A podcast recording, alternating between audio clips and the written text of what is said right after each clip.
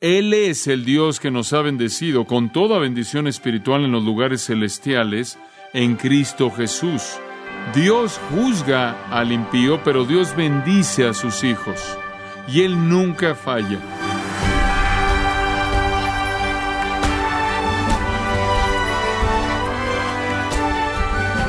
Se puede decir con seguridad que los sacrificios del Antiguo Testamento están completamente abolidos.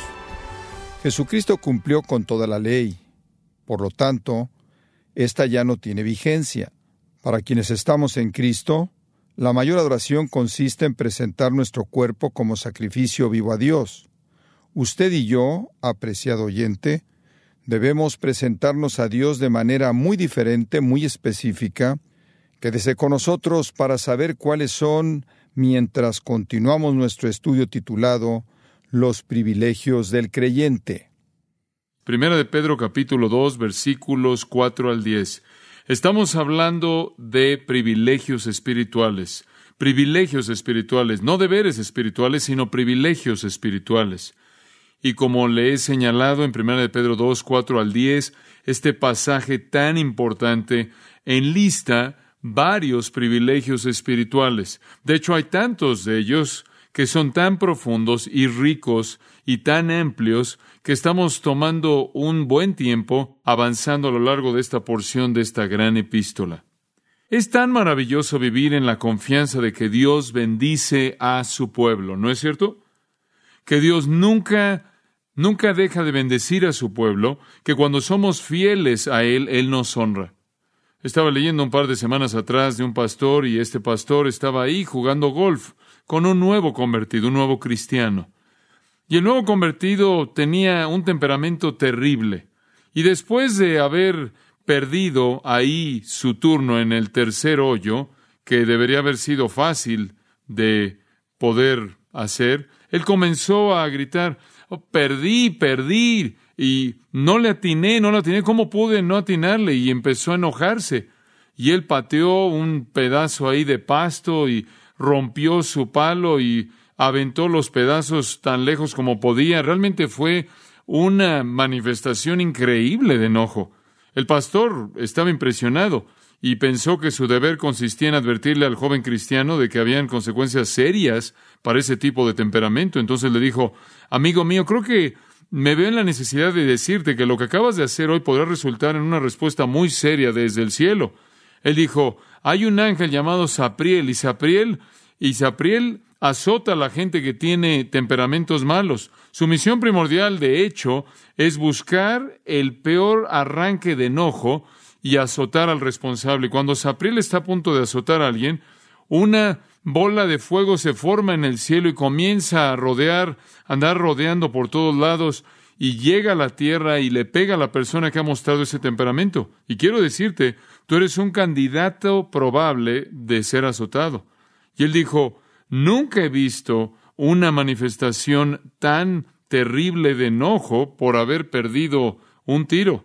Bueno, el nuevo convertido escuchó con atención. Tres hoyos más tarde perdió otro y volvió a enojarse de la misma manera y dijo, fallé, fallé, fallé, ¿cómo pude haber fallado? Y usó este nuevo palo para sacar un pedazo enorme de tierra. Y antes de que el pastor pudiera decir una palabra, una bola de fuego comenzó a dar vueltas en el cielo, llegó al tierra y consumió al pastor. Y de pronto una voz salió del cielo diciendo, Fallé, fallé, ¿cómo pude haber fallado? Bueno, creo que entiende el punto.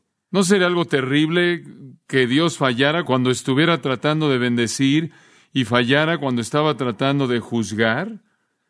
¿No le da gusto que Dios no falla? Yo sí, realmente me da gusto.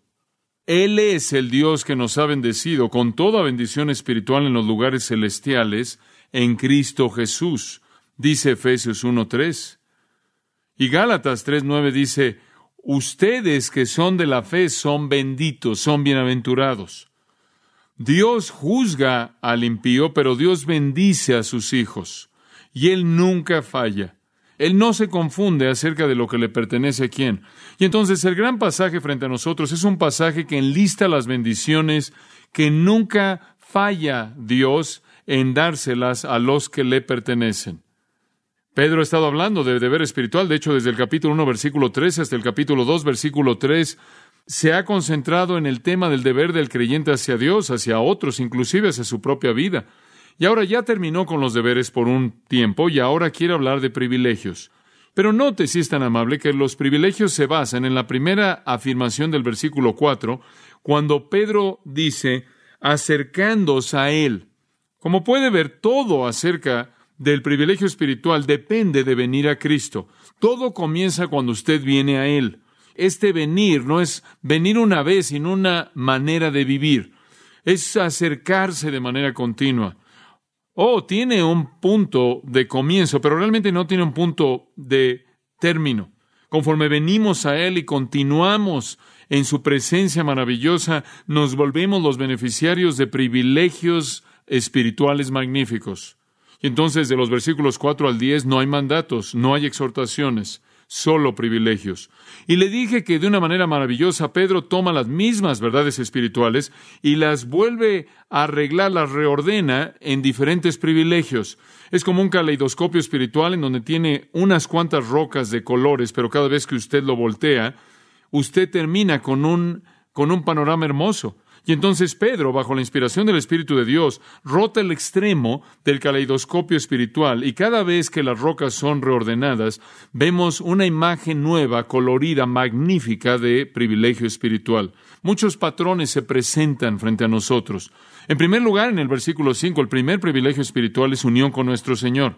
Venimos a Él como a una piedra viva, nos acercamos a Él como a piedra viva desechada ciertamente por los hombres, mas para Dios escogida y preciosa.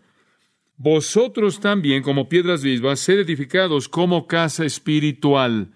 Él es una piedra viva, nosotros somos piedras vivas, Él es el cimiento y la piedra angular y somos edificados sobre ello para volvernos una casa espiritual, la habitación de Dios, de Dios en el Espíritu. Y entonces Él está celebrando nuestra unión con Cristo. Estamos unidos con Él. Somos de la misma esencia. Él es una piedra, somos una piedra. Somos parte de la misma casa espiritual, que es el lugar de la morada del Espíritu Santo. Y uno de nuestros privilegios entonces es unión con el Señor. El segundo privilegio, y donde estamos en este momento, es admisión al Señor o acceso al Señor.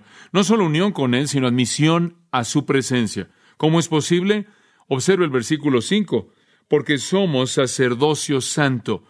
Y pensé que necesitaba compartirle lo que significaba ser un sacerdote. Digo, hablamos de un sacerdocio santo y decimos que es maravilloso, pero ¿qué significa? Nunca he conocido a un sacerdote levítico del Antiguo Testamento. Eso no es parte de nuestra cultura. ¿Cómo debo entender eso? Entonces vimos lo que significaba un sacerdocio santo. Y si no sé lo que es un sacerdote, entonces no sé lo que un sacerdote santo es. Y si soy uno, quiero saber lo que soy, ¿no es cierto? ¿Usted no? Entonces mencionamos diez características de un sacerdote en el Antiguo Testamento que son un paralelo directo en el sacerdocio santo del nuevo pacto que disfrutamos. En primer lugar, señalamos que un sacerdote era escogido por Dios. En segundo lugar, que los sacerdotes estaban limpiados de pecado. En tercer lugar, eran vestidos con vestimentas especiales para el servicio.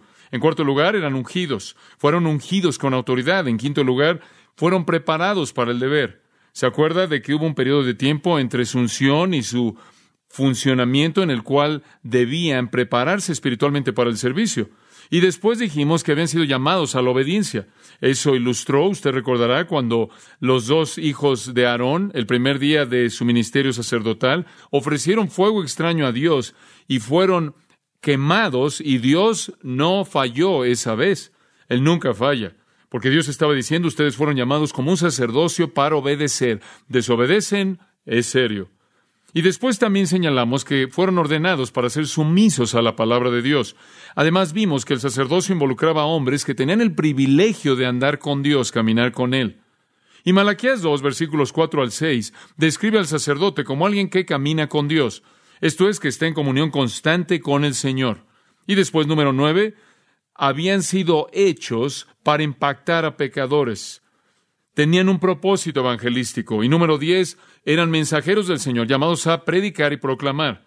Y entonces, en esas diez maneras, también nosotros somos sacerdotes. Somos escogidos por Dios desde antes de la fundación del mundo para ser de Él. Somos limpiados del pecado mediante el milagro maravilloso de la regeneración. Somos vestidos para el servicio con la vestimenta de la justicia de Cristo. Somos ungidos con poder por la unción del Espíritu Santo. Somos preparados para el deber mediante dones espirituales e instrucción. Somos llamados a la obediencia a través del ministerio del Espíritu de Dios en la santificación. Somos hechos sumisos a la palabra y en ello Dios nos concede el amor de la verdad. Y nosotros también, a nosotros también se nos ha permitido caminar con el Señor en comunión y se nos ha hecho tener un impacto en los pecadores, porque ustedes son, dijo nuestro Señor, la luz del mundo, y nosotros también somos los mensajeros del Señor, llamados a dar testimonio del Evangelio, a predicar las riquezas inescrutables de Jesucristo. Esa es la naturaleza de nuestro sacerdocio. Qué privilegio tan increíble. Qué función tan sagrada cumplimos. Pero esa es la naturaleza de nuestro sacerdocio. Ahora que sabemos quiénes somos como sacerdotes, un sacerdocio santo, ¿qué hacemos? Regresa al versículo 5. Somos un sacerdocio santo y aquí está nuestra función, para ofrecer sacrificios espirituales aceptables a Dios por medio de Jesucristo. Ahora, ¿cuál era la función de un sacerdote en el Antiguo Testamento? Primordialmente ofrecer qué? Sacrificios. Primordialmente ofrecerle a Dios sacrificios. Ellos funcionaban en el templo como aquellos que traían los animales ante Dios para ser ofrecidos como sacrificios. Cuando el Señor Jesucristo vino, todos los sacrificios animales cesaron. Y los únicos sacrificios que permanecen, Pedro dice, son los sacrificios espirituales. Ya no hay más sacrificios animales, ya no hay más sacrificios físicos, únicamente sacrificios espirituales. Y el sacerdocio ya no es el sacerdocio de la tribu de Leví a través de los lomos de Aarón, sino que es un sacerdocio espiritual, un sacerdocio santo constituido de miembros redimidos de la iglesia de Jesucristo. Obviamente era verdad cuando los sacerdotes del antiguo pacto ofrecían sacrificios, que eran sacrificios que tenían que ser aceptables a Dios. El cordero que ofrecían, el animal que ofrecían, tenía que ser lo mejor, tenía que ser sin mancha, sin mancha alguna, un cordero sin ningún problema, y el sacrificio tenía que ser ofrecido de tal manera que no violara ninguno de los mandamientos de Dios. Eso fue lo que le costó la vida a los hijos de Aarón, porque no ofrecieron un sacrificio aceptable a Dios. Nosotros entonces, como sacerdotes, Subráyenlo en su mente, tenemos un gran privilegio, pero también tenemos una responsabilidad que corresponde a ese privilegio.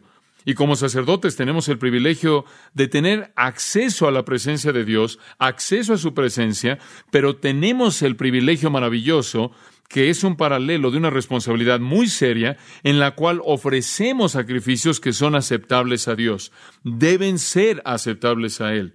Y no todo sacrificio, no toda ofrenda es aceptable a Él. Saúl descubrió eso cuando él ofreció a Dios los animales prohibidos que él había tomado en el botín de la victoria que él tenía.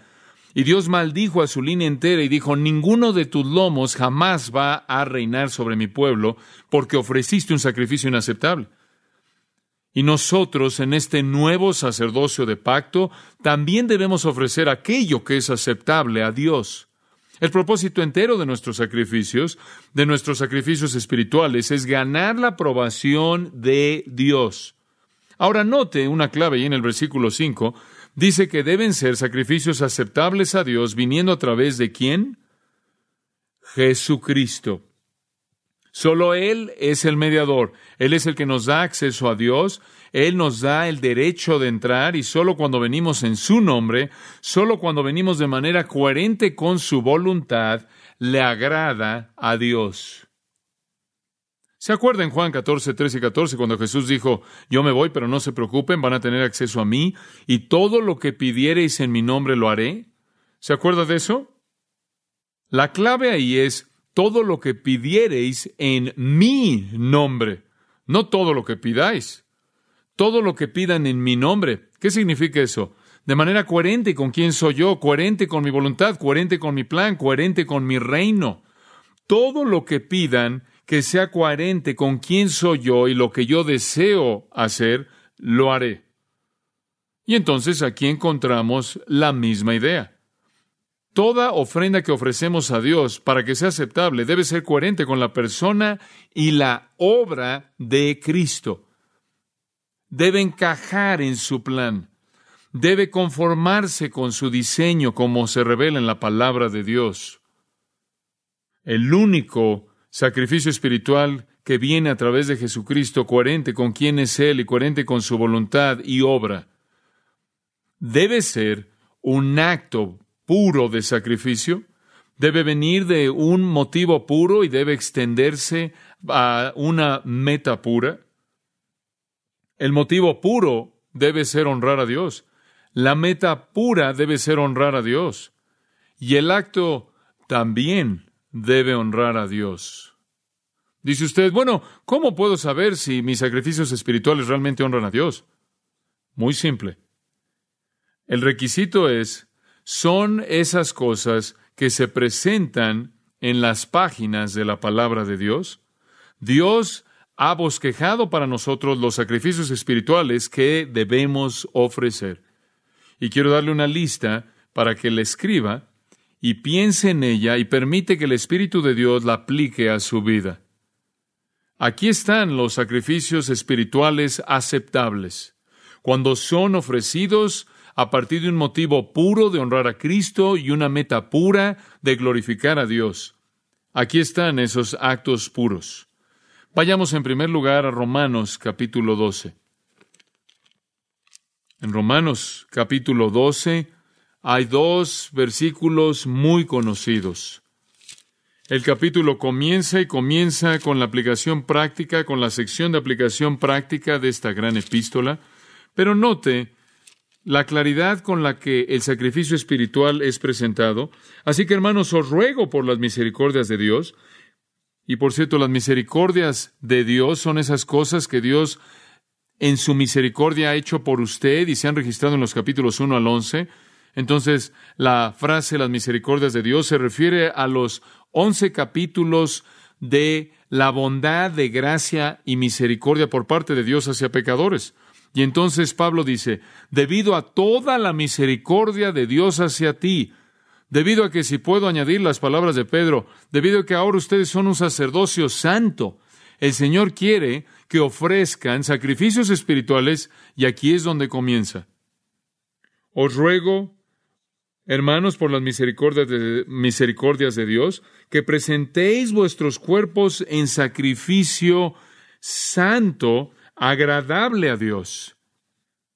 Eso, eso es vuestro culto racional.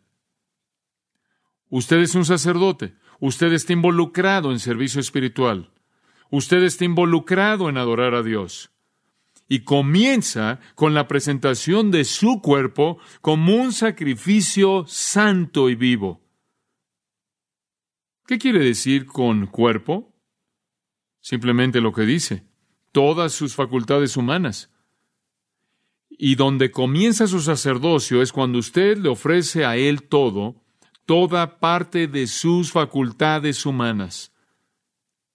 Su cuerpo debe incluir la mente, porque en el versículo 2 dice, no os conforméis este siglo, sino transformaos por medio de la renovación de vuestro entendimiento para que comprobéis cuál sea la buena voluntad de Dios, agradable y perfecta. Dios quiere su cuerpo, incluyendo su mente, Él quiere todas sus facultades, sus pies, sus manos, su mente, sus ojos, su boca, sus oídos, toda facultad de su cuerpo humano, Dios la quiere para su gloria. Ustedes recordarán en Romanos 6, el apóstol Pablo dijo que cuando usted estaba en pecado, antes de que fuera salvo, usted entregaba sus miembros como siervos de pecado. Eso es exactamente lo que queremos decir aquí. La persona no regenerada cede o cede o rinde los miembros de su cuerpo. Esa palabra en el griego literalmente se refiere a cuerpos, a partes corporales como siervos de pecado. Pero Romanos 6 dice que cuando creísteis, cuando ustedes creyeron, se volvieron siervos de justicia. Entonces Pablo en el mismo capítulo dice, no entreguen sus miembros como siervos de injusticia, ya no, su cuerpo, sus ojos, su boca, sus oídos, su mente, sus manos, sus pies, toda parte de su cuerpo debe ser dada en sacrificio a Dios para propósitos santos. Esta es la razón por la que Pablo dice, es una gran batalla. Pero en 1 Corintios 9, 27, golpeo mi cuerpo y lo pongo en servidumbre. Él clamó para tener poder sobre su carne humana, para que pudiera presentar todas sus facultades a Dios. Usted es un sacerdote, pero Dios no quiere un animal muerto, Dios quiere un sacrificio vivo. Ese es el contraste, no uno muerto. Él no lo quiere usted como sacerdote para ofrecerle algo muerto. Él quiere que usted le ofrezca un sacrificio vivo, presentándole todo lo que usted es a Él. La ilustración clásica sería Abraham. Abraham tomó a Isaac, usted recordará, al monte Moría, porque Dios le dijo que tomara a su hijo y lo matara. Y recordará que levantó el cuchillo para meterlo en el corazón de Isaac y Dios lo detuvo y proveyó un cordero para el sacrificio. Eso nos provee un contraste muy interesante. Si Abraham hubiera matado a su hijo, Isaac habría sido un sacrificio muerto. Habría sido algo doloroso para Abraham.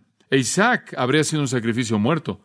Pero Abraham habría hecho un sacrificio vivo porque al matar a Isaac, él habría sacrificado todas sus esperanzas, todos sus sueños, todas las promesas que Dios le había dado a él acerca de una simiente que vendría a través de sus lomos, que será tan numerosa como la arena del mar y las estrellas del cielo, él habría literalmente sacrificado todo lo que él valoraba, todo lo que él consideraba preciado.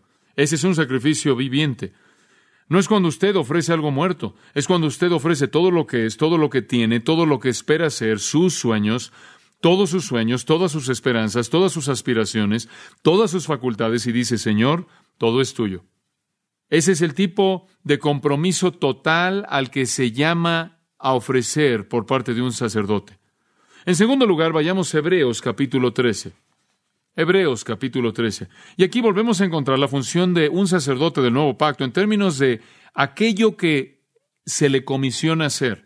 En Hebreos capítulo 13, versículo 15, hablando acerca de Cristo, Él dice, así que ofrezcamos siempre a Dios por medio de Él sacrificio de alabanza, y eso, eso no, ¿acaso no le recuerda de lo que acabamos de leer en 1 Pedro 2, 5?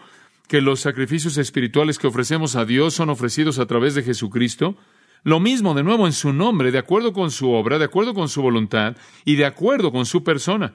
Entonces aquí el escritor de Hebreos dice, así que ofrezcamos siempre a Dios por medio de él sacrificio de alabanza a Dios. Alabanza a Dios. ¿Qué quieres decir con eso? Es decir, fruto de labios que confiesan su nombre.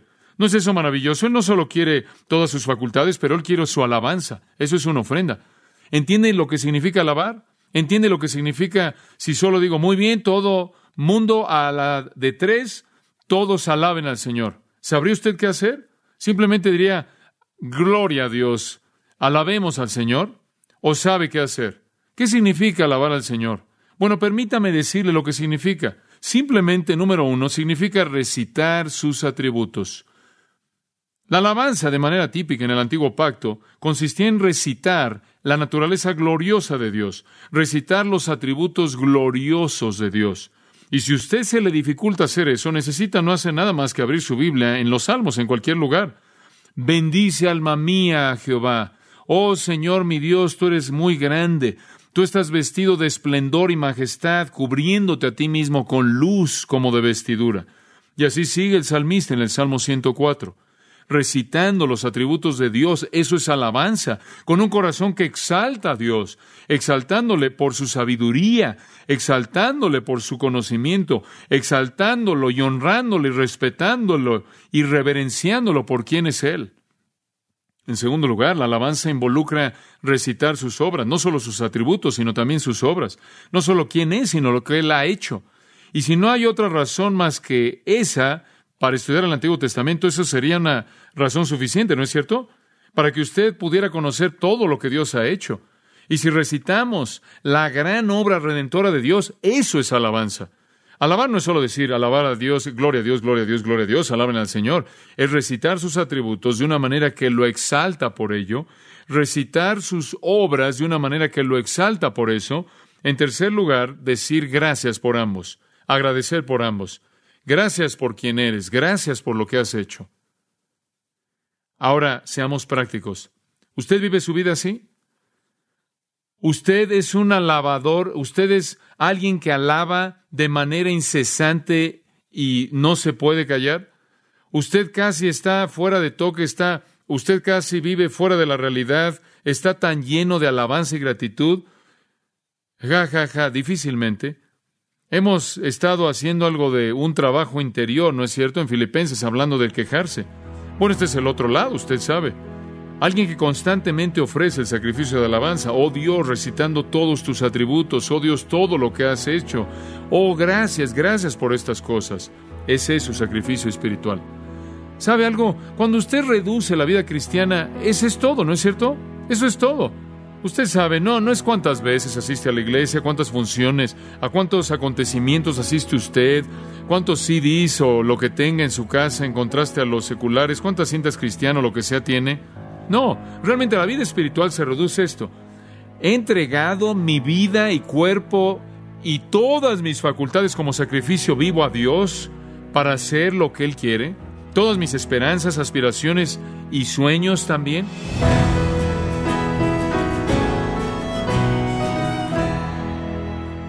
Como hemos visto, los sacrificios que agradan a Dios son un espíritu quebrantado, humilde, arrepentido, que ofrece todo su ser a Él.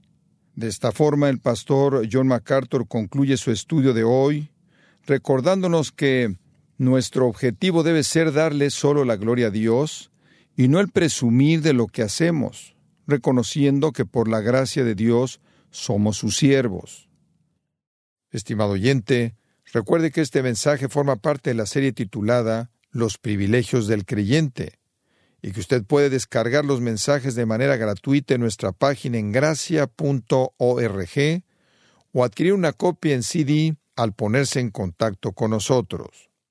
Y quiero recordarle, estimado oyente, que tenemos a su disposición el libro El andar del creyente con Cristo, escrito por John MacArthur, donde nos lleva por nueve pasajes del Nuevo Testamento que desarrollan este gran tema y nos ayuda a vivir en sintonía con el Espíritu.